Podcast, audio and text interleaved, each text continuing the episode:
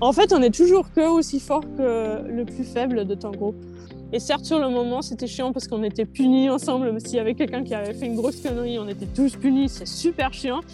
Mais voilà, après, en sortant de là, j'étais vraiment convaincue qu'on peut réussir que les choses quand on les fait ensemble. Alors, on peut faire des trucs bien quand on est seul. Par contre, si on est plusieurs et qu'on travaille vraiment bien ensemble, ça peut être encore mieux.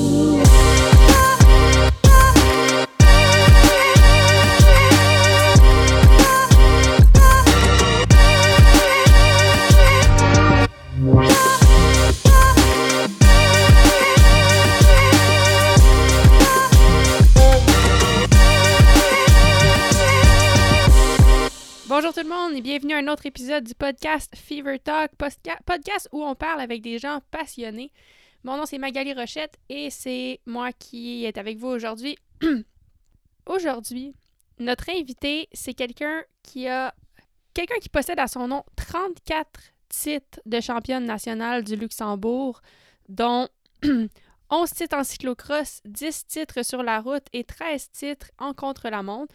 Et là, j'aimerais qu'on prenne une seconde pour s'y arrêter, puis vraiment prendre le temps de comprendre la signification de ça. 34 titres, c'est énorme. Ça veut dire aussi 34 victoires. Elle en a plus que ça à son effet, si, on calcule d'autres courses que les championnats nationaux, mais c'est énorme. Euh, gardez en tête que plusieurs athlètes vont se battre toute leur carrière pour gagner peut-être un titre.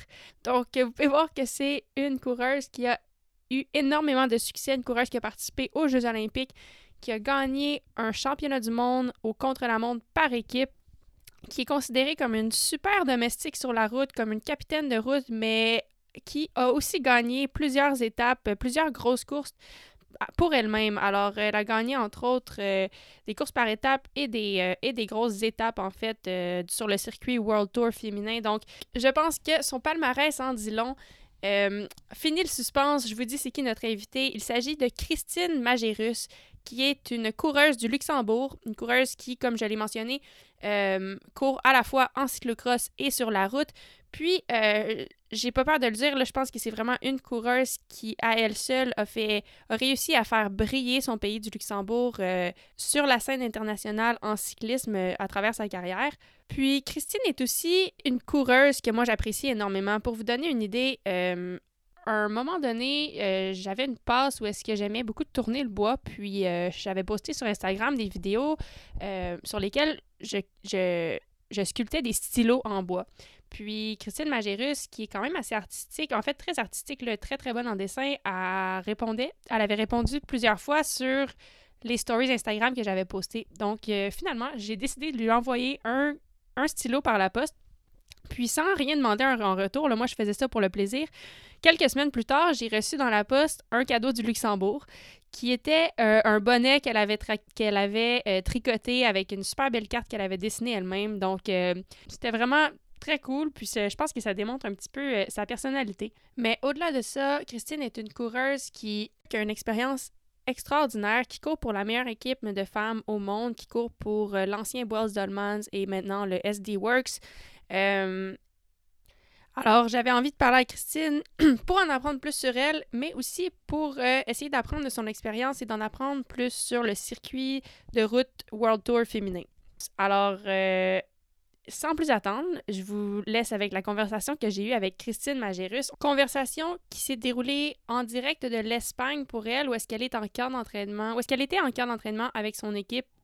Euh, un camp d'entraînement qu'elle a commencé seulement deux semaines euh, ou même euh, près d'une semaine après euh, qu'elle a fini sa saison de cyclocross au championnat du monde de Ostende.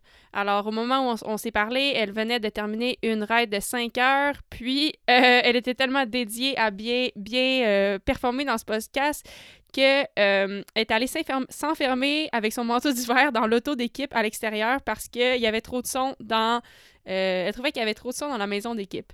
Alors, euh, un gros, gros merci à Christine. Puis, euh, bonne écoute. Christine, wow, merci, euh, merci d'être là aujourd'hui, c'est gentil. Bah de rien. Bonjour d'Espagne. Euh, oui, c'est ça. Tu es en camp d'entraînement avec l'équipe en ce moment, c'est ça? Oui, euh, ça, fait, euh, ça fait la première journée pour moi ici en Espagne. Les autres, elles étaient déjà là un peu plus, un peu plus tôt, mais avec la saison cross, j'ai toujours un peu le privilège de, de pouvoir retarder mon, premier, mon premier stage et du coup, j'ai rejoint l'équipe que hier. OK, cool. ben écoute, je suis vraiment contente de te parler aujourd'hui pour plusieurs raisons j'ai toujours trouvé que tu étais une coureuse vraiment cool, puis différente du peloton euh, typique. Euh, la raison pour ça, des fois, ça va sembler peut-être bizarre, mais des fois, pour moi, c'est un peu intimidant d'arriver sur d'arriver en Europe, puis avec toutes les coureuses européennes. Puis tu es une des premières que j'ai trouvé vraiment accueillante, souriante. Euh, je trouvais que tu avais une personnalité plus invitante, peut-être, puis, puis sans vouloir comparer avec les autres, mais vraiment juste toi, toi simplement. Puis, je trouve aussi que tu es euh, très très le fun à suivre sur les médias sociaux. Tu as un bon sens de l'humour, tu sembles vraiment artistique aussi, tu parles pas juste de vélo. Bref, j'ai toujours trouvé que tu étais euh, une personne intéressante, puis je suis contente de, te parler aujourd'hui puis d'en apprendre un peu plus. Donc, merci d'être là. bah, de euh, rien. Merci pour les compliments. Hein. C'est, flatteur. C'est flatteur. en fait, je voudrais commencer. J'ai commencé plusieurs des entrevues comme ça. Est-ce que tu peux nous dire comment tu te décrirais, toi? Parce que je peux essayer, puis euh, ensuite, je te dirais, j'ai quand même fait des recherches avec tes coéquipières pour voir comment elles te décriraient, mais, mais commençons par, toi-même. Comment tu te décrirais? Euh, je me décrirais comme quelqu'un de très normal en fait. Donc tout ce que tu me décris, euh, voilà, ça, ça, fait plaisir d'entendre parce que c'est pas forcément comme ça que je me vois. Je pense que je me vois plutôt comme quelqu'un qui est plutôt timide, euh, que, que j'ai pas forcément vers les gens, mais après, euh, une fois euh, que j'ai pris connaissance des personnes, je pense que je suis quelqu'un qui, qui est plutôt facile à vivre et j'essaye, j'essaye d'être d'être une bonne personne en général. Je pense que c'est ce qui manque des fois euh, dans ce monde de brut et euh, aussi dans le cyclisme. Donc, euh, non, j'essaie de ne pas trop me prendre la tête et d'être juste le, plus, le plus normal possible et d'essayer de prendre tout ça avec un peu de légèreté. Mmh ah, c'est cool. En fait, est-ce que tu es intéressé d'entendre la description que j'ai demandé à quelques personnes, mais commençons avec Nikki Brummeyer. je pense qu'elle a été ta coéquipière il y a quelques années sur Boels Dolman. Puis elle m'a dit, euh, je vais dire en anglais, she is dedicated, kind, hardworking, and as a, per as a person, put it this way: if you were stranded in the middle of the jungle, you could count on Christine to get you out of the jungle. ouais. Donc je pense que ouais, je, je, ferai de mon mieux, mais après c'est pas dit euh, qu'on va réussir de sortir euh, vraiment de la jungle, mais mais euh, oui, j'essaierai de faire de mon mieux. oui. Euh, Cool. Ben, je trouve que c'est le fun de voir comment, tes, comment tes coéquipières te voient. Puis, en fait, je voulais t'en parler un petit peu de, de, de, de ton rôle dans l'équipe et tes coéquipières. Puis, en fait, qu'est-ce que ça représente pour toi de, des coéquipières? Est-ce que tu vois ça comme vraiment tes collègues? Euh, est-ce que c'est vraiment travail ou il y a une relation supplémentaire au-delà de ça? Comment, comment tu vois ça? Oui, j'essaie j'essaie justement de, de faire en sorte que ce soit pas juste euh, une relation de collègues parce que parce que je pense que si on n'est que collègues, euh, on peut pas avoir ce, ce petit pourcentage de plus euh, pour vraiment se dédier à fond dans le travail d'équipière. Euh, ça va au-delà d'une simple relation professionnelle, on va dire, qui commence à 9 h quand on va au bureau, qui commencerait à 9 h et qui se termine à 4 h quand on rentre et après on n'en parle plus. Euh, mmh. voilà, je vois, je vois ça plutôt comme une famille et que voilà, une famille, ça se chérit et ça se voilà, ça, j'ai aussi envie de la protéger, la famille, et c'est un peu comme ça que, que je vois euh, mon rôle au sein, au sein de l'équipe. Et, euh, et c'est ça aussi qui crée après un, un, un, esprit d'équipe qui fait gagner en fait parce que si on mmh a on peut avoir un beau groupe avec plein d'individualités s'il n'y a pas de lien entre les personnes c'est difficile à, à, vraiment performer et c'est à mon avis qu'avec un avec ce lien en plus qui qui n'est pas qui n'est pas facile à entretenir, j'avoue. Ça demande, euh, ça demande beaucoup d'énergie et, mmh et, et peut-être un, un, certain type de personnalité, mais je pense que ça peut vraiment être bénéfique d'avoir, d'avoir ça au sein de l'équipe, euh, quelqu'un qui lit, euh, qui lit les personnes entre elles. Et en, fait, on a, on a juste envie de, oui, voilà, de se donner pas seulement à 100% pour les autres, mais, mais au-delà des 100%. Et c'est ça qui fait qu'on est un groupe soudé après. Mmh c'est intéressant. Puis en fait, je voulais t'en parler un peu de ça.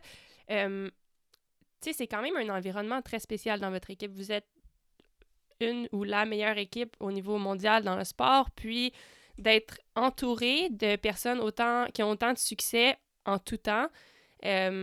C'est un environnement vraiment spécial qui peut être positif ou négatif. Puis je suis curieuse de voir comment vous gérez ça, vous. Est-ce que, surtout entre filles, tu sais, des fois, on peut être avec des gars qui ont du succès, mais il n'y a pas l'effet compétition si c'est un sexe différent. pour vous, est-ce que est-ce qu'il y a des fois un peu de la compétition ou de la jalousie entre vous? Ou est-ce que vous vous poussez entre vous? Tu sais, en fait, euh, si quelqu'un est meilleur à quelque chose, euh, est-ce que des fois vous le voyez un peu comme de façon compétitive ou vous le voyez vraiment plus comme euh, OK, ben si elle est capable de faire ça, il faut que je, je, mon niveau moi aussi, puis comment ça se passe? Oui, je, je pense qu'il ne faut, pas, faut pas parler de jalousie. Je pense que le, mot jalousie ou la jalousie en elle-même est vraiment néfaste au sein, au sein d'un groupe. Mmh euh, je pense que je pense qu'il faut essayer euh, d'atteindre, c'est c'est de pouvoir s'inspirer, euh, de pouvoir s'inspirer du succès des autres en fait. que voilà, en, ma coéquipière, elle a été capable de faire ceci et cela. C'est aussi grâce à moi Mmh c'est gratifiant de, pouvoir dire que quelqu'un a gagné une course, que potentiellement c'était aussi parce que voilà, moi j'étais là ou, une autre coéquipière était là, c'est gratifiant. Et donc, euh, vu qu'elle a réussi, en fait, euh, ben, potentiellement, je peux, je peux aussi le faire parce que voilà, je me donne à fond comme elle, euh, j'ai le même talent qu'elle j'ai le même soutien qu'elle et un, jour potentiellement euh, ça, ça, pourra m'arriver aussi et, si ça n'arrive pas au moins voilà j'ai quand même euh, aidé à ce succès là qui est un qui est un succès d'équipe au final même si sur le papier euh, il n'y a qu'un nom qui est marqué mais tout, tout succès qu'on a avec l'équipe voilà c'est toujours été le fruit d'un travail d'équipe et de chacun d'entre nous qui a fait sa part des choses. Et, et je pense que c'est ça qui, qui, nous a bien réussi ces dernières années, c'est que justement, il n'y a pas cette jalousie-là, mais qu'à à, mmh chaque, euh, à chaque course, il y a, il y a certains leaders ou deux, mais, euh, mais tout le monde se sent réellement concerné par, par cette mission, en fait, et qu'on et qu'on sait mettre de côté euh, peut-être cette si jamais il y a un petit grain d'ego mal placé, on va dire, on, sait, on, a appris, euh, on a appris assez rapidement à mettre ça de côté pour le bien du groupe, qui est, qui est toujours de penser, euh,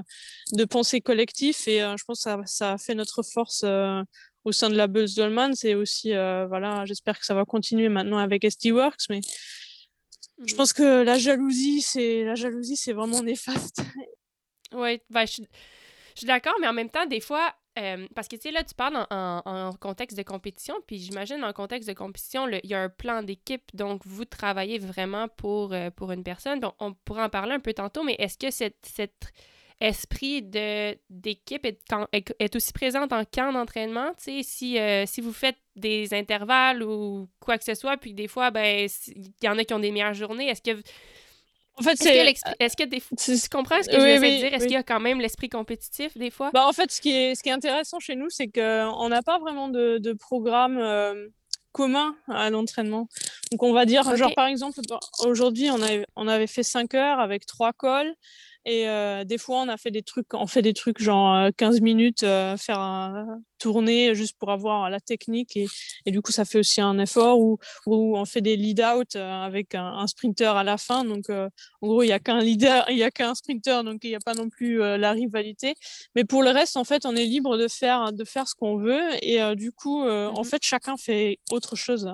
Donc, il n'y a pas vraiment moyen ou possibilité de réellement se comparer sur un même type d'effort. Et, et, du coup, je pense que ça, c'est, ça, c'est intéressant parce que ça permet déjà à l'athlète de vraiment travailler ce qu'il a envie de travailler et de ne pas mmh déroger à une logique d'entraînement qu'il s'est fixé euh, depuis un, depuis un certain moment ne pas devoir s'adapter dans un moule euh, dans lequel euh, enfin il ne fit pas en gros.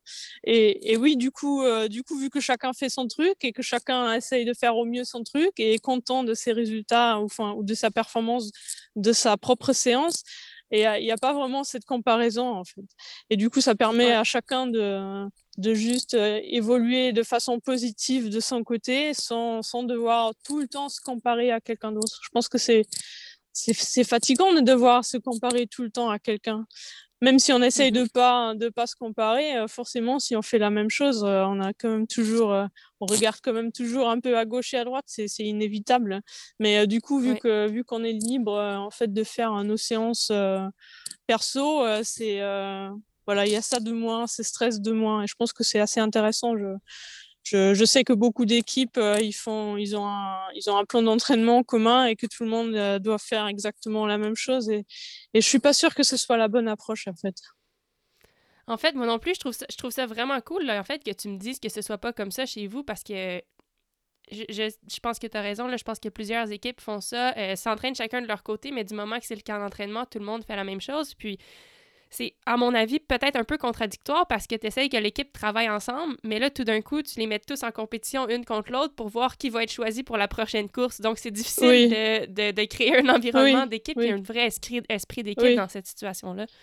Mais je, je pense aussi qu'on est assez, euh, on est assez facile entre guillemets sur le, la sélection. Je sais que voilà, Dany, il a quand même une petite idée. On a chacun nos caractéristiques et euh, je pense que le recrutement en début d'année, euh, il se fait aussi un peu.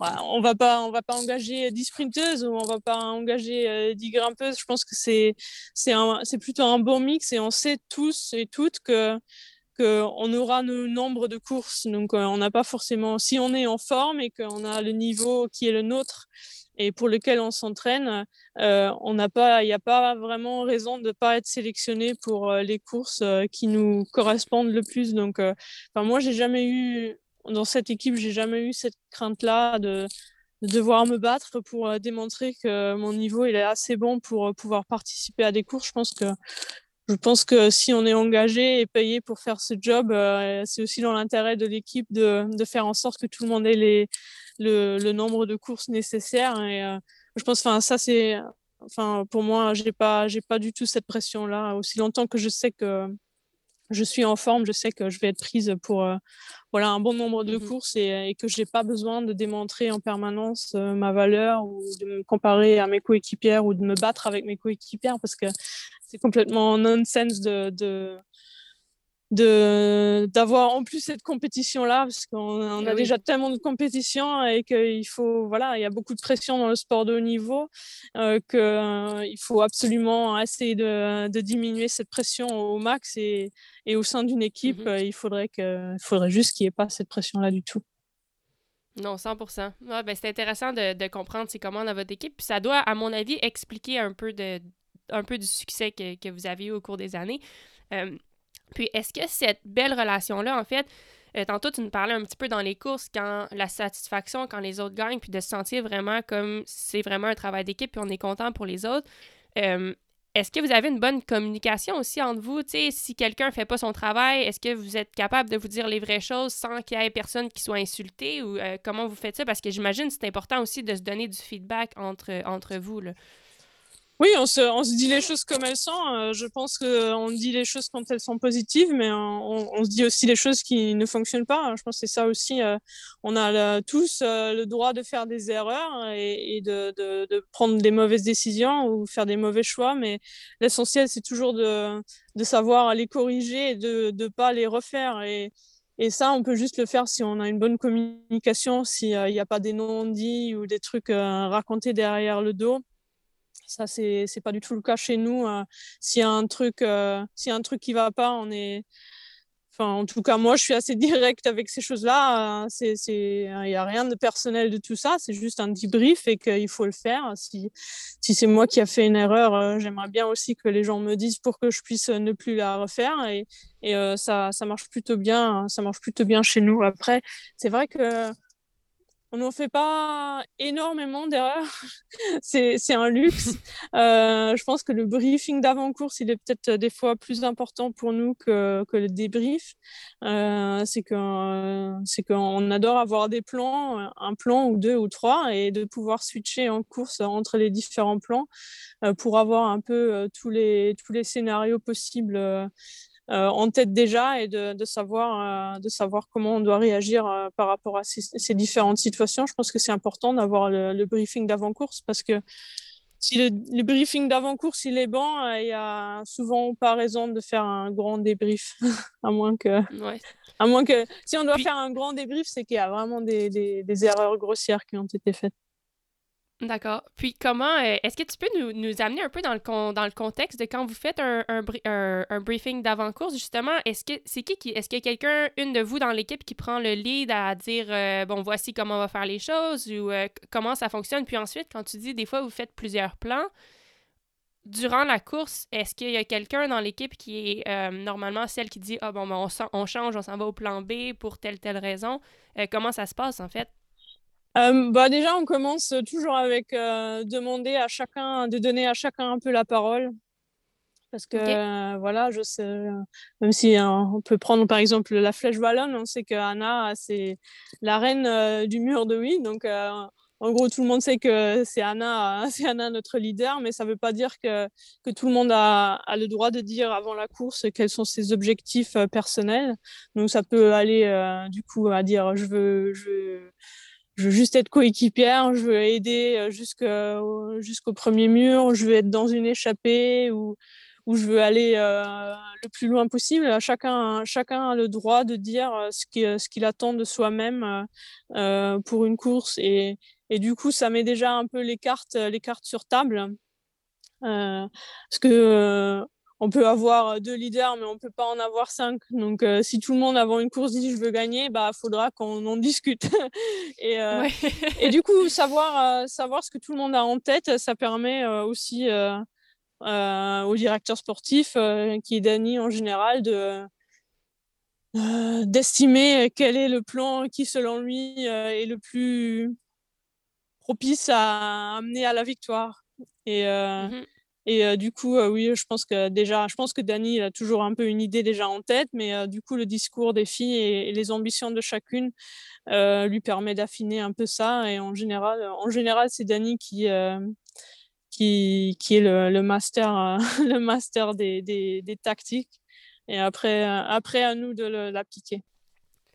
C'est intéressant d'entendre ça. Moi, je pensais pas que chaque fille avait son mot à dire dès le départ. Euh, mais dans le fond, ça fait vraiment beaucoup de sens. Bah, parce que oui, ça peu fait... importe vos sensations. Ouais, j'avais juste. J'ai jamais été dans une situation comme ça, mais on dirait que la façon que je l'imaginais, c'était le directeur sportif arrive puis il dit bon, aujourd'hui, c'est à peu près ça qu'on va faire.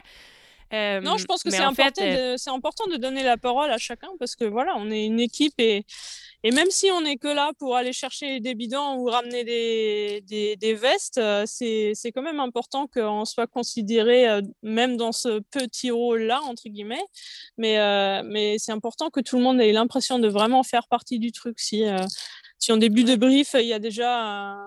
on rentre dans un brief tout en sachant déjà que de toute façon euh, le truc il est fait et qu'on est juste là pour euh, exécuter euh, ce qu'on nous dit, c'est c'est pas très gratifiant et, je pense c'est important que chacun ait, ait, son rôle et, et que ce rôle il soit aussi il soit aussi en lien direct avec ses propres, ses propres ambitions. Et euh, c'est ça mmh qui, à la fin, te rend fier de ce que tu as fait, en fait. Et euh, je pense qu'il faut jamais oublier euh, d'être d'être contente et fière de, de, ton travail. Et, et c'est qu'en ayant vraiment l'impression de faire partie du truc qu'on arrive à avoir cette, ce, cette sensation-là, en fait. Mmh non, c'est vraiment intéressant. Ben, merci d'avoir partagé. Puis, en continuant un peu dans, cette direction-là, là, parce que, en fait, pour moi, c'est quand même un mystère. J'aime vraiment regarder les courses de route. J'aime le côté stratégique, mais c'est pas ce que je fais, donc c'est tout nouveau pour moi. Euh, je, lisais des. J'ai lu quelques articles à ton sujet, puis je pense que tu es quelqu'un de très, très apprécié dans le peloton, autant par tes coéquipières que par les, les filles contre qui tu cours. De ce que je comprends, tu es quelqu'un de très apprécié qui est peut-être euh, décrit comme euh, une super domestique, comme ils disent, mais en même temps quelqu'un qui gagne aussi des courses. Euh, puis là, je lisais quelque chose, un article qui avait été écrit par rapport à toi sur ton rôle de, de road captain. Est-ce que tu peux nous expliquer un peu la différence entre domestique, road captain, puis un peu tous ces rôles-là, puis aussi, toi, dans le fond, comment tu décrirais ton rôle dans l'équipe? Oui, je pense que je pense qu'une domestique ou un domestique, euh, oui, c'est peut-être euh, pas très gratifiant de dire ça, mais il est juste là pour travailler en fait. Et il fait ce qu'on, il fait ce qu'on lui dit. Euh, et un road captain, il a plus, il est aussi domestique. Il est très rarement leader, hein, même si le mot captain, ça pourrait laisser croire que c'est lui le, c'est lui le leader, mais c'est, vraiment très rarement le cas. C'est une personne qui, travaille aussi pour l'équipe, mais qui, en plus de ça, a peut-être plus tendance à devoir ou pouvoir prendre des décisions euh, plus importantes euh, sur notamment la tactique de course pendant la course elle-même. Et euh, en général, c'est quelqu'un qui, est peut-être, qui a peut-être un peu plus d'expérience, qui connaît les courses, qui connaît les circuits, qui connaît les coureurs et, et qui a un bon sens de la, de, du déroulement de la course, qui sait enfin, peut-être prédire ou anticiper des choses qui vont potentiellement pouvoir arriver. Et euh, du coup, ça fait, euh, oui, ça fait une, ça fait une petite différence entre domestique et capitaine, mais euh, ça en fait, ça fait, ça en fait une qui peut, qui peut être décisif en compétition. Si on a un bon capitaine, ça peut, ça peut réellement être un, un avantage en compétition, et que par rapport à ceux qui ont juste un leader et, et des, d'autres des coureurs qui travaillent pour lui en fait. je pense que mmh c'est c'est important c'est ce qui se perd un peu avec les oreillettes, tu sais, euh, que maintenant on a toujours les oreillettes et que potentiellement c'est toujours euh, c'est toujours le directeur sportif derrière dans la voiture qui peut qui peut commander de derrière, un peu comme dans un jeu vidéo. Euh, vas-y, maintenant il faut faire ça, on change de plan. Et, et je pense qu'il est important de garder un certain instinct, de courir un peu à l'instinct de, de, de, se fier à son, à son ressenti en compétition parce que c'est quand même toujours aussi un peu plus rapide que de devoir encore attendre la transmission télé et puis le retour radio. Donc je pense que c'est important mmh que les coureurs ils gardent, euh, ils gardent cette faculté-là de, de prendre des décisions, des décisions eux-mêmes aussi. Et c'est ça qui fait, mmh euh, c'est ça qui fait un bon capitaine de route, je pense. C'est que quelqu'un qui, qui a ce sens de la, enfin de la, de la course et qui, qui sait, euh, qui sait, qui sait prendre les bons, les bonnes décisions en beau moment. Et euh, voilà, j'ai. Euh, il est vrai que c'est un rôle qui me, qui me, qui me déplaît pas et que j'aime bien être dans cette situation-là, de, de, pouvoir jouer le jeu ou être acteur, acteur de la, de la compétition et, et que des fois, mes, les, les décisions que je peux prendre pour l'équipe ou pour mes coéquipières peuvent faire en sorte que voilà, une, une, course qui semblait être euh, perdue peut quand même être euh, peut quand même se, se, se, gagner à la fin grâce à des bonnes décisions. Mais bon, après, mmh il faut quand même aussi dire que je ne suis pas la seule capitaine de route au sein de Z-Works. Je, je, suis de temps en temps, mais je suis pas, je suis pas la seule. Mais euh, voilà, c'est, mais c'est aussi un rôle qui n'est pas fixe. en vrai, souvent on dit avant une compétition, voilà, Christine, c'est toi la capitaine de route ou Chantal, c'est toi la capitaine de route. Mais au final, euh, voilà, si le moment se présente en compétition et qu'il faut prendre une décision, tout le monde peut être capitaine de route. Euh, il faut, voilà, il y en a juste certaines qui ont peut-être plus tendance à, à, le faire naturellement et d'autres qui, qui vont juste agir. Et euh, je pense, je pense que je suis quelqu'un qui est plus, euh, qui est plus dans, voilà, dans, cette, dans cette anticipation et la lecture de course. Donc, euh, c'est un rôle qui me, qui me plaît bien. Ah, c'est vraiment intéressant de, de comprendre. Puis, euh, en fait, à, ce sujet-là, est-ce que tu trouves. Euh, tu sais, quand on regarde le cyclisme masculin, il y a souvent. les domestiques ou les capitaines de route sont. Comment dire On en entend peut-être plus parler. puis, ma question, c'est plus est-ce que ce rôle est autant présent puis autant célébré chez les femmes que chez les hommes? Puis ma question vient surtout du fait. Euh, dans le cyclisme de femmes, il y a moins d'argent que dans le cyclisme d'hommes. Donc, est-ce que en général, les femmes se battent pour essayer vraiment de gagner en se disant ben, c'est de cette façon-là que je vais être plus reconnue, que je vais avoir une meilleure équipe, que je vais avoir un meilleur salaire? Puis, à cause de ça, accepte moins le rôle de capitaine de route ou de domestique qui est tout aussi important.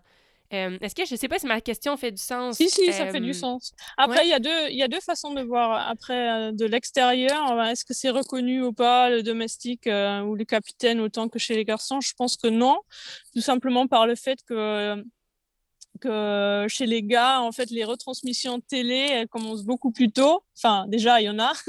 Et euh, si on a, elles commencent beaucoup plus tôt. Donc, on a tendance à plus voir aussi ce travail-là. Alors que chez les filles, s'il y, a des, s'il y a des retransmissions de télé, souvent, on voit que le final. Et euh, tout ce que moi ou mes coéquipières euh, domestiques ou capitaines de route font les premiers 100 km, on le voit pas du tout. Donc, c'est vrai mmh qu'on n'a pas vers l'extérieur, ça, ça a tendance à être peut-être un peu plus euh, ou de passer un peu plus inaperçu que, que chez les garçons. Après, au niveau euh, de, de la reconnaissance euh, au sein du peloton, je pense que je pense que c'est quand même autant reconnu une bonne une bonne équipière ou capitaine de route ou domestique que, que chez les garçons. Je pense que tous les leaders tous les leaders ils, ils, ont, ils sont contents et ils savent apprécier le travail qu'on fait pour elles. Donc, je pense que la reconnaissance au sein du peloton, euh, elle est quand même là. Et euh, je pense qu'aussi, avec le temps, euh, c'est aussi valeureux que, que les leaders. Évidemment, on va jamais être au même niveau salarial, on va dire.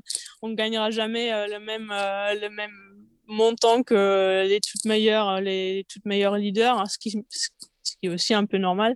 Mais je pense qu'un bon capitaine de route ou une bonne domestique, ça, ça peut, enfin, déjà chez les garçons, je pense que ça se, ça, ça vaut son, son, argent et je pense que ça se, ça, se, ça s'achète euh, au bon prix, je pense, si on peut le dire mmh un peu brut, de façon brute.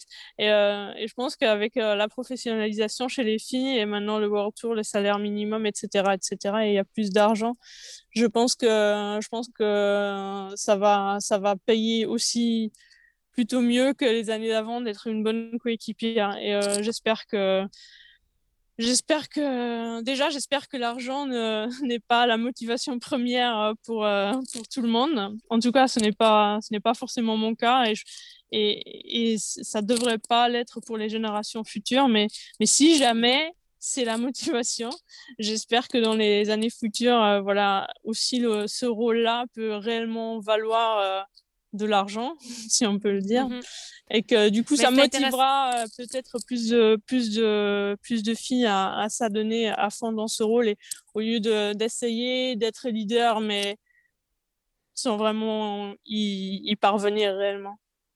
Oui, non, mais c'est intéressant que tu en parles parce que de savoir que c'est un rôle qui est très reconnu et respecté dans le peloton, en fait, c'est ce qui est important dans le sens que si tu es jeune euh, puis tu essaies de te faire recruter par une équipe, tu peux de ce que je comprends, de ce que tu me dis, quelqu'un peut être recruté dans une plus grosse équipe parce qu'elle est reconnue comme une très bonne domestique ailleurs. Tout à pas simplement besoin d'être un top leader pour être euh, recruté. De toute façon, c'est comme j'ai déjà dit, on n'a pas, on fait pas une équipe avec que des leaders.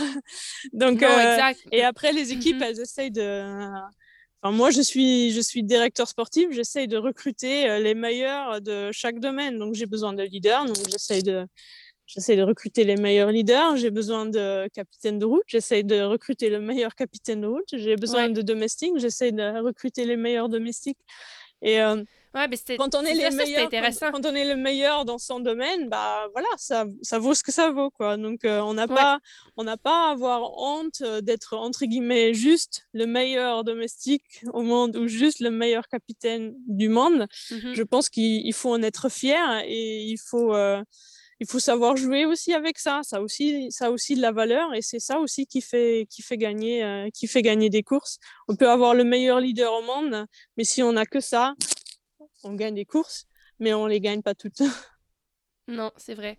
Ah ben cool, merci. Je pense que c'était intéressant à savoir parce que des fois, je pense vraiment que les jeunes sont. Euh, puis tu sais, moi inclus, là, si je me lançais dans la route, ben, tu as l'impression qu'il faut absolument que tu gagnes des courses et tout, mais en fait, euh, des fois, ça peut être contradictoire, puis tu peux te battre contre tes coéquipiers, puis en fait, après ça, être reconnu comme rien, comme quelqu'un qui gagne pas, mais qui aide pas non plus, puis euh, de savoir qu'il y a une place pour tous, c'est, c'est intéressant. si on change, on reste un peu dans le sujet, mais j'aimerais parler du fait que, de, tu nous, on se connaît du cyclocross, puis euh, ça devient de plus en plus populaire maintenant, là, les, les, depuis Mathieu et Wild Van Aert qui euh, font plusieurs disciplines, ça devient de plus en plus populaire, mais toi, tu es une de celles qui le font depuis très longtemps je suis curieuse de comprendre ton mindset, euh, ton, ta préparation mentale avant une course de route par rapport à une course de cyclocross. Dans le sens que c'est quand même un, rôle différent. une personnalité un peu différente que ça prend pour les deux rôles que tu fais. Dans le sens que euh, ce que tu fais sur la route, des fois, pour aider. Puis je sais que tu gagnes beaucoup de courses sur la route, toi aussi. Mais euh, si on prend ton rôle de capitaine, capitaine de route, où est-ce que tu vas te dédier 100% pour quelqu'un d'autre, tandis qu'une course de cyclocross, où est-ce que là, tout d'un coup, c'est toi qui veux gagner. Euh, comment ta préparation mentale change d'une fois, ben, d'une discipline à l'autre avant une course, si on veut? Je fais du, je fais du cross pour, pour plusieurs raisons. Euh, parce que c'est ma passion. Je pense que c'est, c'est plus fun que la route. Tu sais, la route, c'est. Il y a beaucoup de, de règles non écrites qu'on n'a pas. Ça permet pas. Il n'y a pas cette, ce grain de fantaisie euh, qu'on peut avoir en cyclocross. Et c'est pour ça que j'adore faire le cyclocross. C'est juste beaucoup moins. Euh, beaucoup moins strict ou beaucoup moins réglementé, on va dire, avec des règles non dites. Et, euh, et, c'est pour ça que j'adore le cross. Euh... Est-ce que je peux t'arrêter une seconde ouais. et te demander quel type de règles non dites?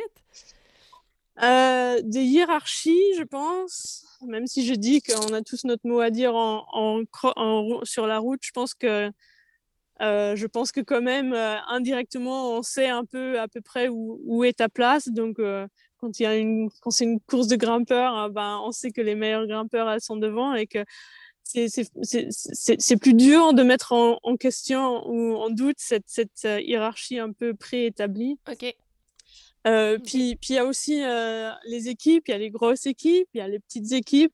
Et euh, c'est vrai que si, si on fait partie d'une petite équipe, il faut quand même avoir un sacré niveau et un sacré caractère pour s'imposer face à des, des, grosses équipes. Il y a quand même un peu d'intimidation et, et, que du coup, ça fait qu'on a toujours un peu quand même un, un, avantage mental par rapport aux petites équipes.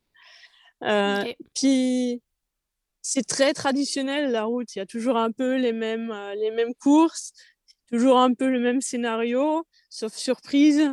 Et euh, du coup, ça fait que euh, c'est peut-être un peu toujours la même chose. Alors qu'en cross, il y a, il y a déjà, déjà c'est il y a la météo, ça peut être sec comme ça peut être bleu, comme ça peut être du sable, comme ça peut être. Donc les conditions, euh, les conditions extérieures font que, en fait, il faut vraiment plus s'adapter que, que sur la route. Et du coup, ça fait que euh, il y a toujours un peu de grain de folie par rapport à ça. Puis euh, c'est un, c'est, c'est, c'est plus court déjà, c'est un autre effort, c'est plus spectaculaire. Euh, mm-hmm. Puis vu que c'est aussi un peu, en, enfin en Belgique, c'est un peu la culture, donc c'est euh, c'est un peu un cirque en fait. ouais, si ouais, c'est un, peu du cirque. Et, et, du coup, ça fait que c'est plus fun en tant que, en tant que coureur de, de, de vivre ça que la route qui est plus. Euh... C'est plus gris, c'est poussiéreux ouais. et c'est gris.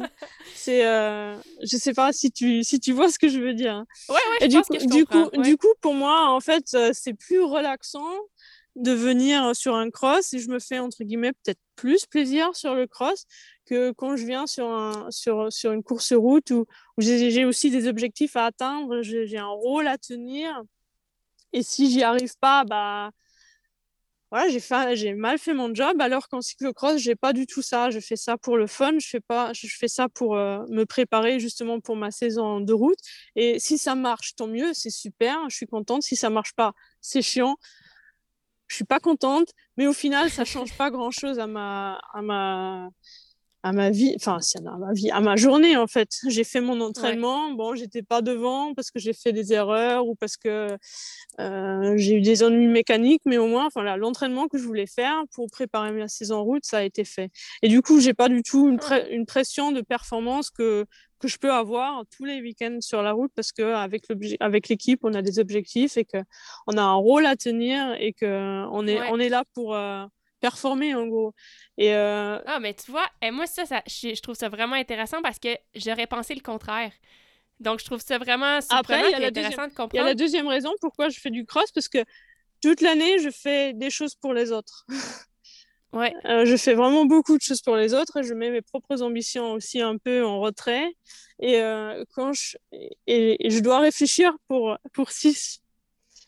Et ouais. euh, quand je fais euh, quand je fais du cross, voilà, c'est que moi. Si je fais un truc si je fais bien, c'est grâce à moi ou à mon équipe. Si je si je fais pas bien, c'est à cause de moi et je peux blâmer que moi-même. Et, euh, et c'est, c'est, c'est toujours une, entre guillemets, une belle parenthèse pendant l'année de pouvoir se focuser que sur soi.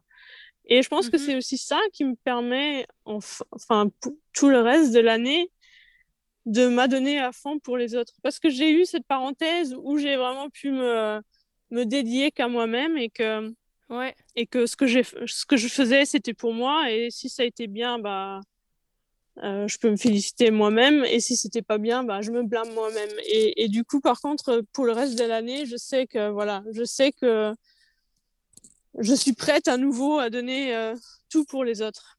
Et, euh, hmm.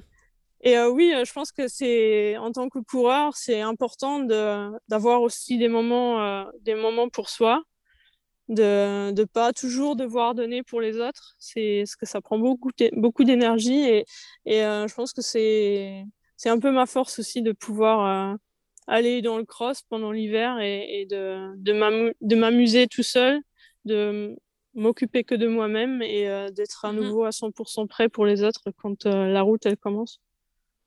Ah, ben tu vois, merci d'avoir partagé. Comme je te dis, ça, ça me surprend parce que j'aurais pensé le contraire. J'aurais pensé, étant donné que vu qu'en cyclocross, c'est ta propre performance, puis que, que toi à, féliciter, mais que toi à blâmer aussi si ça va pas bien, j'aurais pensé que ça, ça aurait peut-être ajouté une pression supplémentaire.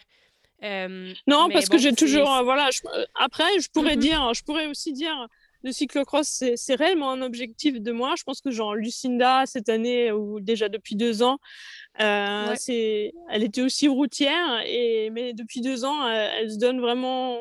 Voilà, c'est une spécialiste de cyclocross maintenant. Je ne me considère pas du tout comme ça. Je me considère comme routière qui fait du cyclocross aussi pour performer parce que je pense que j'en ai les capacités, mais je, je le... Je, je, le considère surtout pour préparer ma saison de route. Et, euh, et aussi longtemps que je le considère comme ça, euh, je me mets pas cette pression de devoir performer. Ça veut pas dire que je suis super contente et enchantée si ça marche pas. Hein. Je, je, fais la ah, gueule, je fais la gueule aussi et que je suis pas contente de moi et je suis déçue. Et, mais, mais je pense pouvoir dépasser ce stade-là plus, plus rapidement que si je dirais, euh, voilà, je mets, je mets tout sur la carte cyclocross. Et euh, je pense que. Est-ce que tu aimerais ça un jour, peut-être? Euh oui, mais aussi longtemps que j'ai la route, ça me semble compliqué.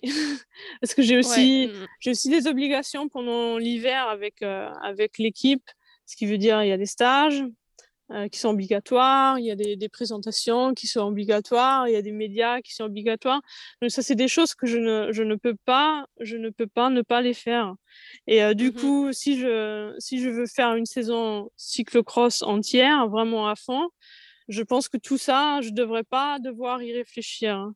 Et je devrais aussi avoir. Je pense, je pense que tu le vois toi-même, tu es, aussi un individuel comme moi. Enfin, je fais partie d'une grosse équipe, équipe route. Par contre, quand je suis euh, dans le cross, enfin, c'est moi qui organise tous les déplacements. J'ai le matos de l'équipe, mais c'est moi qui m'occupe de mon mécano, de mon soigneur. C'est moi mmh qui organise les déplacements où je cours. Enfin, administrativement et la logistique, c'est moi. Et je pense que si on peut, enfin d'ailleurs ça devient de plus en plus le cas euh, en cross euh, depuis deux ans, si on veut vraiment être parmi les meilleurs, euh, il faut juste que ce soit une équipe comme sur route où je viens, je fais du vélo, je repars. Et, et, je pense que aussi longtemps que j'ai, on me propose pas cette possibilité-là, je pense que pour moi ça fait pas de sens de d'abandonner la route pour faire juste du cross et, voilà, pour le moment, je ne le vois pas comme ça. Et puis, euh, enfin, c'est mon job de faire la route. Donc, euh, c'est mmh ça qui me paye. Euh, qui me paye donc, c'est voilà, c'est tentant, c'est tentant, mais aussi longtemps que j'ai pas un, soutien global pour juste faire du cross, c'est difficile et compliqué aussi financièrement. Oui, non, non, je comprends. justement, il y avait une question que je, voulais te poser. Là. Toi, tu viens, tu viens du Luxembourg. le Luxembourg fait partie du Benelux, qui est euh, la Belgique, les Pays-Bas, le, Luxembourg, mais tu es, quand même la seule coureuse du Luxembourg qui est ben, qui est à ton niveau en cyclocross.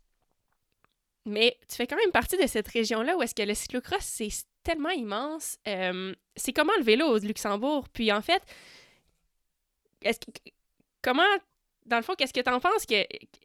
Je sais pas comment poser ma question, mais en fait, simplement, c'est comment le vélo au Luxembourg si on le compare, par exemple, à la Belgique ou quelque chose comme ça? Oui, c'est c'est plutôt important le vélo au Luxembourg. Après, euh, OK. Après, notre sport national, ça reste le foot, mais on est, on est très nul en foot. Euh, par contre, le, le, vélo, on a toujours été, on a toujours été super bon en vélo. Euh, surtout chez, chez, les garçons, essentiellement chez les mmh. garçons, et surtout sur la route. Euh, donc non, non, ça, au Luxembourg, on adore le vélo et même la compétition, ça a beaucoup de, ça a une grande tradition. Et, je sais pas, je sais pas non plus pourquoi on n'est pas nombreux, mais on arrive toujours à en sortir un ou deux chez les garçons qui passent pro et qui passent pas seulement pro euh, pour être euh, domestique comme on a parlé, euh, mais, mais qui passent pro et qui sont leaders et qui gagnent des courses. avec Bob, on avait vu maintenant le, dernier c'est Kevin Guinness chez la FDJ, il est champion du Luxembourg et enfin il a il a un bel avenir devant lui. Donc je sais pas pourquoi, mais c'est la tradition fait qu'on ait toujours été, on a toujours été plutôt bon là-dedans. Après, chez les filles, c'est plus compliqué. Euh, c'est vrai que ça fait des années que je suis un peu, un peu seule. On a des filles qui courent, mais qui, au bout d'un moment, s'arrêtent parce que après, il faut faire le choix entre faire ses études ou faire du vélo, parce que mmh euh, voilà, il faut aussi penser à son futur. Et si on peut pas devenir euh, pro, ben on le fait un moment et après on passe à autre chose et ça a du mal à ça a du mal à accrocher. Mais je pense que je pense qu'avec la professionnalisation euh, ça se montre enfin on voit plus que c'est possible et je pense que j'ai montré aussi que c'est possible de le faire. Je pense qu'il y a peut-être une ou deux filles qui vont qui vont venir euh, les, les, prochaines années aussi en cross que, que ça peut ça peut faire quelque chose de bien je pense. Mmh euh, mais c'est cool. Puis puis c'est comment, en fait, euh, ben, deux questions. Un, est-ce que tu es considéré un peu comme une star au Luxembourg? Euh, ben, je, fais le parallèle. Au Canada, c'est notre sport national, c'est le hockey. Puis, euh, on a une équipe à Montréal, puis les, les, joueurs de hockey sont vraiment considérés comme des stars. S'ils se font croiser, on les revoit souvent dans les, dans les journaux sur la première page, puis, mais les cyclistes, pas du tout. On n'est pas, on pas reconnus du tout pour vous, est-ce que est-ce qu'au Luxembourg, tu es, reconnu pas mal dans ton pays? Puis l'autre question, c'est est-ce que vous avez un certain support euh, du pays au niveau des sports, euh, au niveau du vélo? Euh, dans le sens que j'ai vu que tu faisais partie de l'armée du Luxembourg. Est-ce que c'est. Peux-tu nous parler un peu de ça? Oui, je reconnu c'était difficile.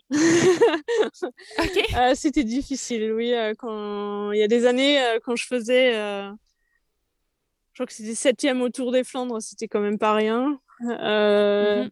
Dans les médias, on en parlait. Il y avait une ligne, alors que pour les garçons, il y avait personne au départ chez les chez, enfin, de garçons luxembourgeois et il y avait deux pages, alors qu'il n'y avait personne au départ. Euh, les garçons, c'est vrai qu'ils sont quand même plus reconnus et, et euh, on en parle plus. Mais c'est vrai que ça fait quelques années euh, avec beaucoup de persévérance que, que, et de, de, de, médias, de travail avec les médias, que je pense que j'ai plutôt pas mal progressé et on, on, parle plus de mes résultats maintenant. Après, de là à dire que je suis une star, je pense pas. Euh, mm. Si Bob se balade dans la rue, je pense qu'il y en a beaucoup qui vont le reconnaître. Moi, je pense qu'il y a personne qui me reconnaît, mais ça me dérange ah, pas. Hein? Ça me dérange pas. Ça, vraiment, ça me dérange pas. Ça, c'est un truc qui me dérange pas, c'est ça. Mais euh, euh, et puis de toute façon, je je pense pas faire. Je, suis sûre que je fais pas le sport pour ça. Hein. Je, fais pas le sport pour. Mm-hmm. Pour, pour, être reconnu ou pour être famous, j'en ai, enfin, à vrai dire, pour le dire plutôt brute, j'en ai rien à faire. Euh, mhm. Voilà, je, je, fais ça parce que c'est ma passion et que j'adore ça et que j'ai la chance de, de, gagner ma vie avec. Et je pense que c'est pas donné à mhm. tout le monde de pouvoir faire sa passion comme, euh, comme boulot. Et je compte bien en profiter euh, jusqu'au jusqu'au moment où, aussi longtemps que je suis performante et que je peux rivaliser avec les meilleurs ou apporter mon, ma, ma partie euh, au, succès d'une équipe et, euh, et, je suis, je suis fière de, du chemin que j'ai fait. Et je pense que, enfin, j'espère que j'ai pu donner l'exemple à d'autres, à d'autres filles ou femmes, jeunes filles, de, de, de croire en, leurs rêves et d'essayer de, de les atteindre euh, de se donner les moyens euh, malgré, euh, malgré les difficultés qu'on peut avoir en tant que femme de temps en temps, surtout dans le sport. C'est n'est pas, pas un problème qui est spécifique au vélo. Je pense que c'est un peu tous les sports féminins qui, qui en souffrent. Et j'ai eu la chance, surtout au Luxembourg, qu'on a un système plutôt pas mal avec, avec le gouvernement luxembourgeois qui a mis en place qu'on pouvait adhérer à, à l'armée luxembourgeoise en tant que sportif de haut niveau. Et mhm. euh, en fait, être payé en tant que soldat volontaire, euh, mais libéré euh, à temps plein pour pouvoir faire, faire son sport. Alors du coup, c'est ah, plutôt, plutôt cool dans des sports où ça paye pas. et mhm. quand moi, j'ai commencé à, après mes études, parce que du coup, j'ai fait d'abord mes études et, et, et après, après je, je, me suis donné le, enfin, j'avais le choix entre aller travailler ou continuer encore à faire du vélo, mais ça c'était seulement possible si euh, j'allais adhérer à l'armée et être payé en fait pour ce que je faisais. Parce qu'à l'époque euh, voilà les équipes ça payait pas ou ça payait tellement peu que on, ne peut pas parler de, de, paye en fait. Donc euh, du coup c'est ça mmh un peu qui m'a qui m'a vraiment aidé à, aidé à prendre pied dans le, dans le vélo et, euh, et, de pouvoir progresser euh, et, et, après d'intégrer les meilleurs, la meilleure équipe au monde. Et euh, c'est un système qui est assez qui est assez fréquent en Europe. Je pense que les Italiens, ils ont ça, les Allemands, ils ont ça, les Français, ils ont ça. Et ça permet à pas mal de filles, en fait, de, d'être pro dans des sports où c'est difficile d'être pro. et, ouais, et, euh, et, je pense que c'est un système plutôt bien. Après, ça reste l'armée. J'ai dû faire quatre mois de formation de base comme un soldat normal. Euh, j'ai passé tout un hiver à la caserne à, à me traîner dans la boue, à pas dormir beaucoup, à nettoyer ah mon fusil et à subir euh, les, les traitements du militaire qui, qui sont pas seulement des idées, mais c'est vrai, c'est vrai ce qu'on raconte.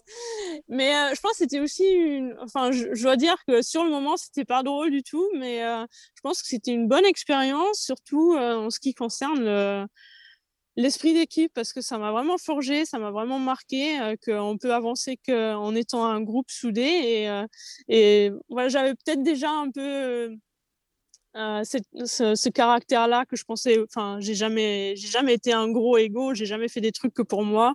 Euh, mais c'est vrai que dans, à l'armée, euh, ça m'a, cette caractéristique-là ou ce caractère-là que j'avais, ça s'est un, peu empiré, si on veut dire. C'est que, mmh voilà, j'étais après, en sortant de là, j'étais vraiment convaincue qu'on peut réussir que les choses quand on les fait ensemble. on peut faire des trucs bien quand on est seul. Par contre, si on est plusieurs et qu'on travaille vraiment bien ensemble, ça peut être encore mieux. Et, euh, Est-ce que tu peux nous donner un exemple de qu'est-ce qui est arrivé? Vous faites, c'est dans les bootcamps, j'imagine, que tu as découvert ça ou comme c'est Ouais, peux-tu nous donner un, exemple? En fait, on est toujours que aussi fort que le plus faible de ton groupe. Et, euh, et euh, à l'armée, euh, voilà, il fallait, il, fallait, il fallait prendre soin du maillon faible. C'est c'est pas très beau à dire, mais, mais voilà, il fallait, il fallait que tout le monde y arrive et que, et que si on s'y mettait ensemble, bah, ça prenait juste moins de temps que de juste essayer de courir chacun euh, au plus vite. Euh. mais il fallait peut-être euh, porter le sac du plus faible pour que le plus faible puisse courir plus vite. Et il n'y a que des choses comme ça, c'est des petits détails, mais c'est vrai qu'après, si on, si on le met, si on, si on vient dans le vélo et qu'on essaie de faire le lien, il faut juste, par exemple, prendre un contre-la-montre par équipe. Ça, ça, ça s'applique exactement de la même façon. On n'est que aussi rapide que son, son coureur le plus faible. De toute façon, il faut arriver à 4. Ça sert à rien d'avoir trois super bons qui se tirent la bourre pour lâcher le quatrième. Ça n'a rien aidé. Il faut prendre soin de ses plus faibles et c'est que comme ça que qu'on arrive à être le plus, le plus efficace possible. Et, et ça m'avait vraiment marqué à l'armée. Et, certes, sur le moment, c'était chiant parce qu'on était punis ensemble. S'il y avait quelqu'un qui avait fait une grosse connerie, on était tous punis. C'est super chiant. Mais ça a vraiment forgé un peu le fait que, voilà, il faut, il faut, il faut pousser, penser au-delà du simple ego, de ta, ta simple personnalité à toi. Tu es un groupe et il faut, faut, faut, faut penser à tout et à tout le monde. Et tout le monde a des caractères différents et des caractéristiques différentes. Et il faut, il faut essayer juste de tirer profit le mieux possible de tout ça. Et, et, euh, et je pense que ça, faisait, ça ferait du bien à beaucoup de monde, en fait, de faire l'expérience de tout ça. Ah, je suis certaine. Mais après. Ah, mais c'est vraiment intéressant, ça. Mais c'est vraiment. Enfin, après, oui, ça reste l'armée. Il y en a beaucoup qui disent Ah, t'es à l'armée, hein, c'est la guerre et tout ça. Oui, c'est aussi, c'est aussi ça. Mmh mais, euh, mais pour moi, en tout cas, ça m'a vraiment aidé. Je suis reconnaissante de cette aide-là. Et, et au-delà de l'aide financière, je pense que ça m'a, ça m'a forgé mon caractère et, et pas pour de mauvais, mais plutôt pour de bon.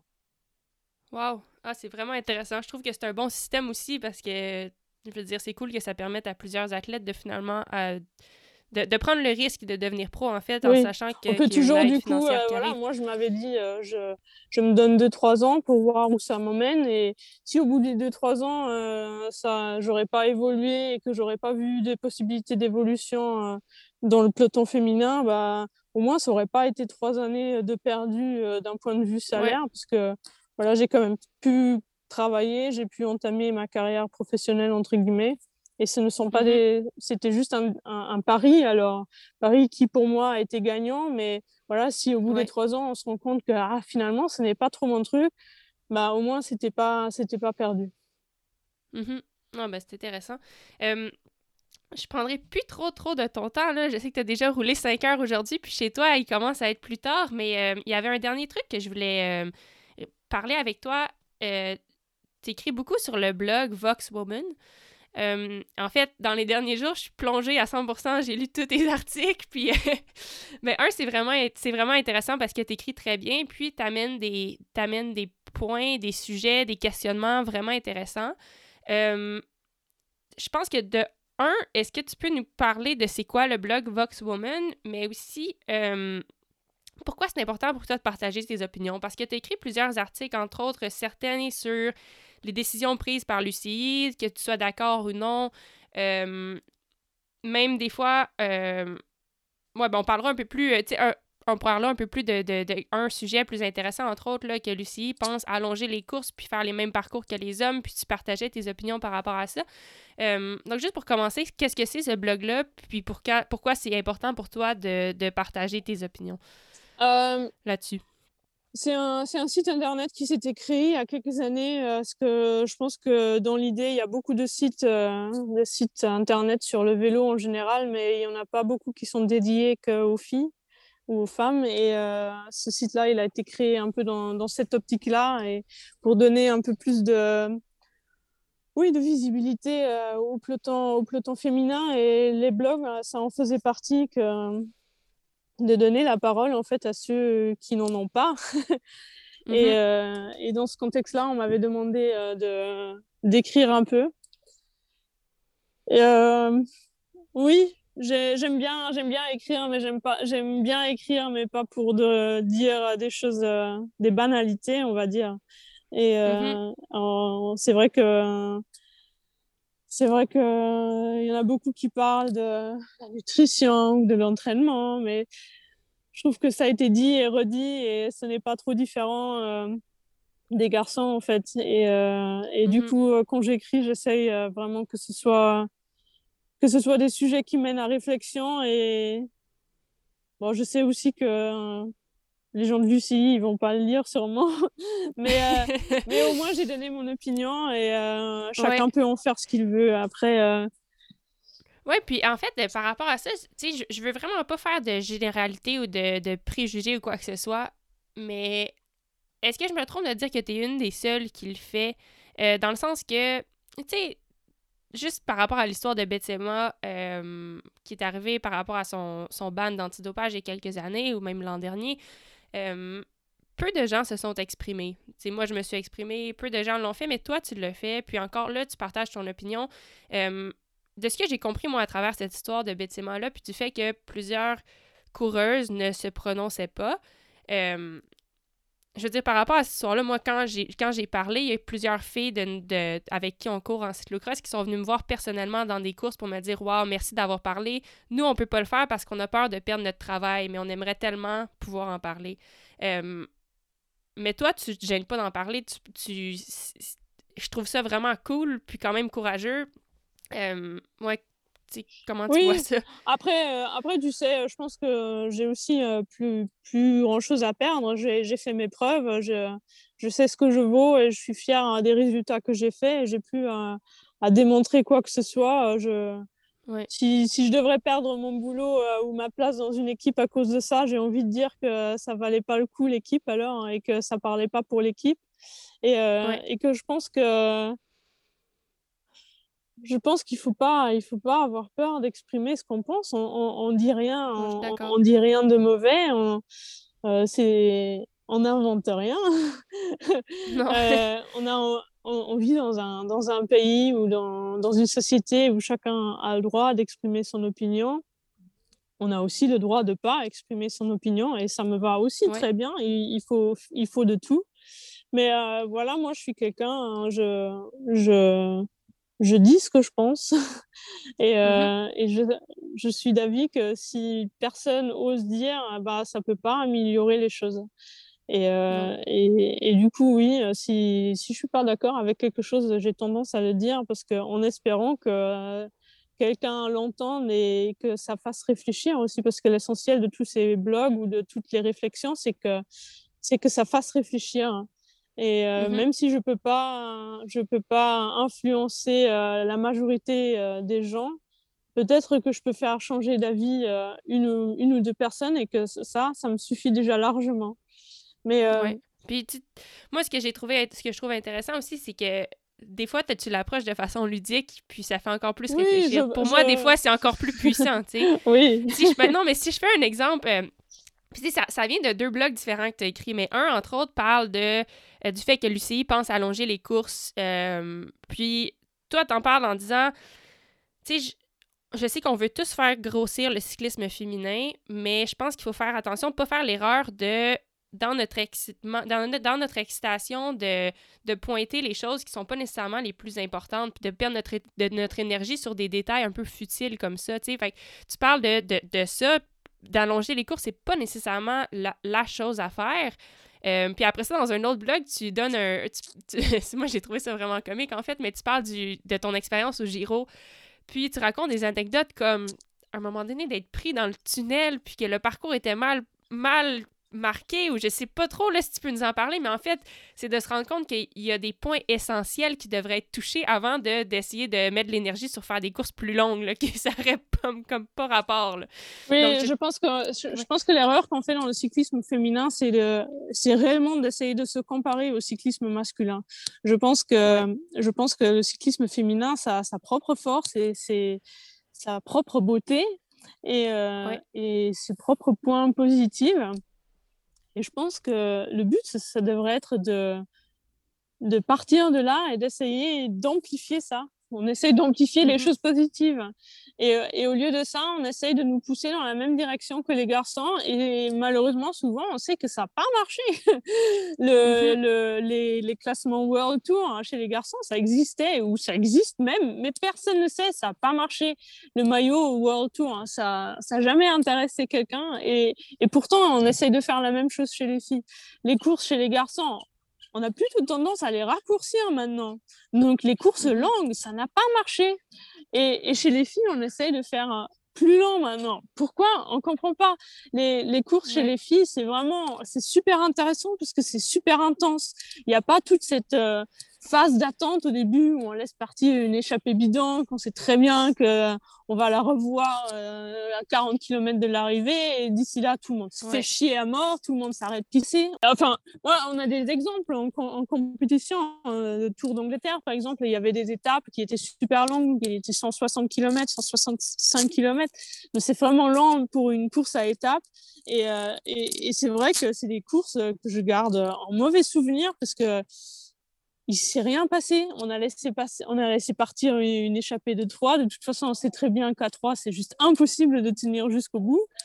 on, s'est baladé le cuissard pendant, pendant 4 heures et après on a fait la course alors que ça aurait pu être vraiment super intéressant et, et incertain surtout parce que c'est mhm. impossible de contrôler réellement un truc qui va à fond dès le départ. Et, c'est ça qui fait la beauté du cyclisme féminin. Et, réellement, ouais, c'est dans, le feu de l'action dès le début. Et, réellement, je pense qu'on fait, on fait vraiment une erreur d'essayer de, de, faire comme les garçons. Il faut, il faut juste... Euh, il faut juste euh, analyser ce qui fait la beauté du cyclisme féminin et essayer de l'amplifier au lieu d'essayer de, le, euh, de s'en débarrasser. Et, euh, et, c'est ça que, que j'essayais aussi des fois d'écrire dans mon blog. et, mais voilà, pour le moment, pour le moment, on est plutôt quand même parti sur les sur les courses un peu plus longues. Mais mais j'espère que j'espère quand même que les filles, je, sais très bien que je suis pas la seule à, à penser ça, que qu'il faut il faut garder euh, ses, sa propre euh, sa propre image en fait et euh, Et il faut aussi pour le pour le dans le cyclocross, je pense que c'est pareil avec la, la durée de, de la durée des, des temps, je pense que 50 minutes ou 45 minutes, c'est très bien. À, vrai dire, je pense pas que ça, mhm. ça fasse grand, grand, euh, grande différence quand on nous fasse courir euh, une, heure, une heure au lieu de 50 minutes. Je pense qu'il faudrait, voilà, il faut, faut voir les choses positives avant de citer les choses négatives, je pense. Ouais, je suis d'accord. Puis, euh, par rapport à ça, cette année, c'est la si on parle de, de, de, la suite un peu pour toi, là, cette année, c'est la première année qu'il y aura un Paris-Roubaix pour les femmes. Euh, toi qui as une expérience en cyclocross, qui as une expérience sur la route, comment tu vois ça, cette course-là? C'est une belle opportunité pour toi? Est-ce que c'est un, un objectif? Euh, oui, c'est un objectif, oui. Euh, c'est une des courses qui me fait vraiment rêver parce que je pense que c'est une course de, de guerrier ou de guerrière.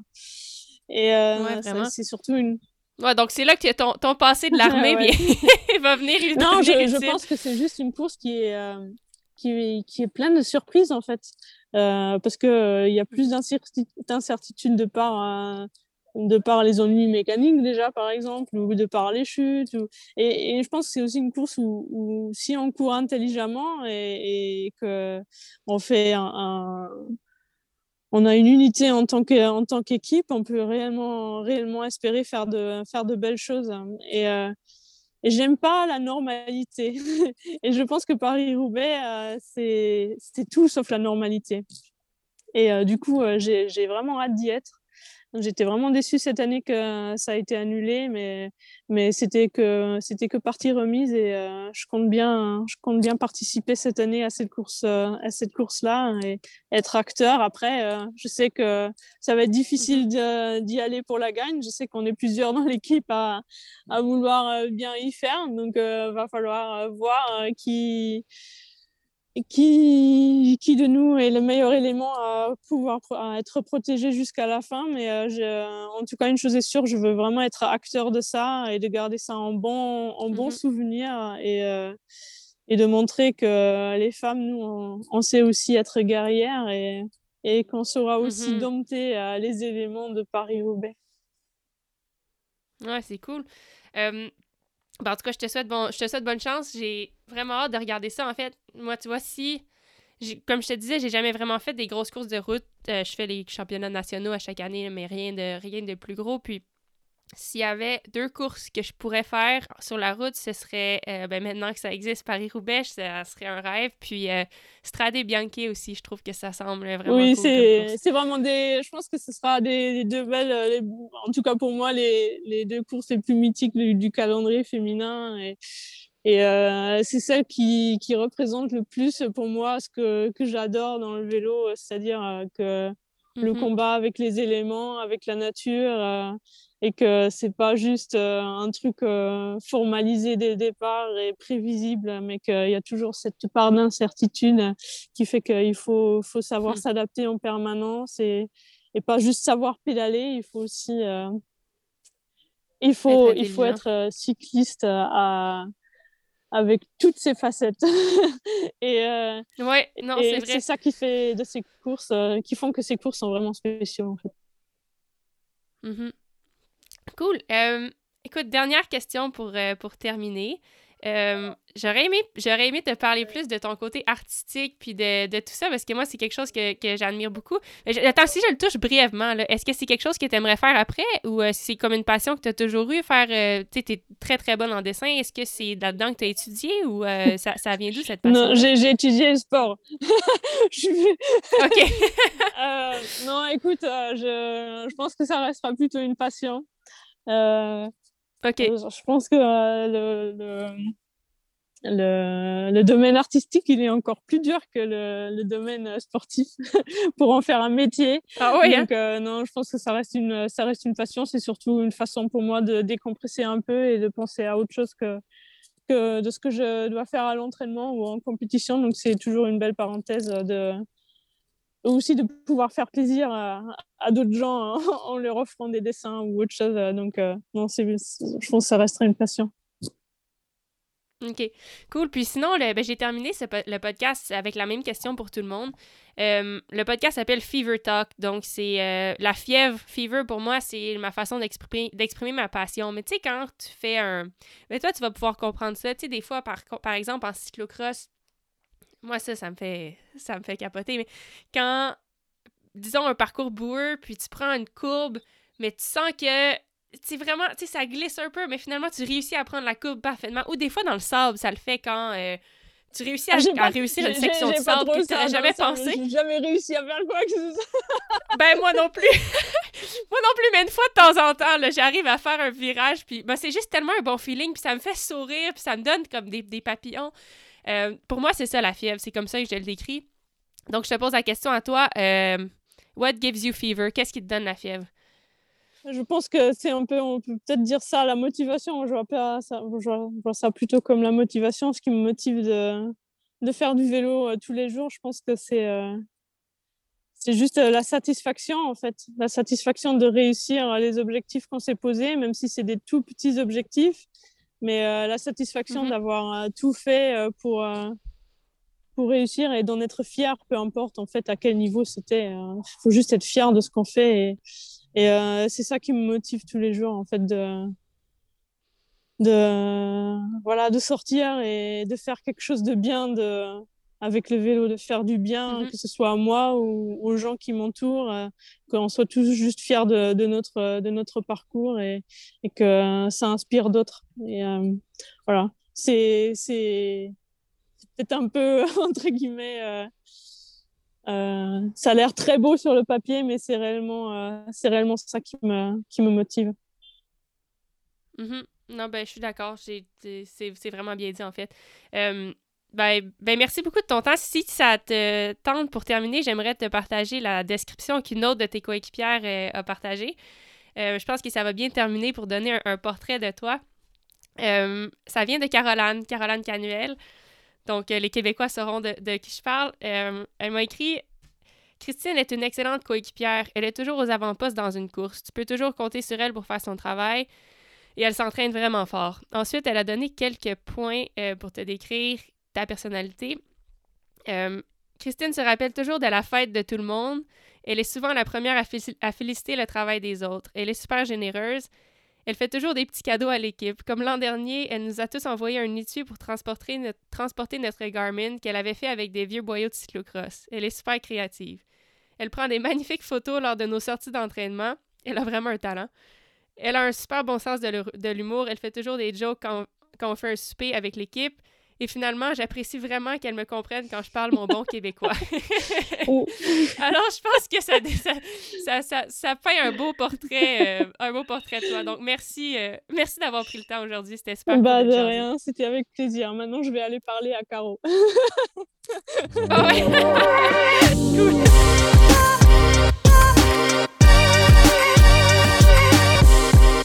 Et voilà, c'est tout pour aujourd'hui. Un gros merci à Christine Magérus d'avoir pris le temps de, de jaser avec nous. Merci à vous d'avoir pris le temps d'écouter. Christine, on te souhaite la meilleure des chances pour la saison des classiques. Pas seulement la meilleure des chances, mais aussi la meilleure des succès. J'ai vraiment hâte de regarder ça et de pouvoir t'encourager. Pour tout, euh, tout le monde qui a écouté le podcast à la maison, si vous prévoyez écouter les classiques euh, sur route cette année, Paris-Roubaix, le premier Paris-Roubaix pour femmes, etc., euh, ben regardez pour regardez pour le maillot SD Works à l'effigie du Luxembourg. Puis, je suis sûre que vos encouragements pourront aider Christine. Alors, si vous voulez suivre Christine, il y a toutes les informations dans, le, dans les notes du podcast. Puis, encore une fois, je vous remercie d'avoir écouté. On se revoit la semaine prochaine. Si vous avez une minute puis vous appréciez les podcasts, ben n'hésitez pas à aller laisser un commentaire ou un review. Ça peut faire une grosse différence pour me permettre de continuer. Merci encore, puis à la prochaine.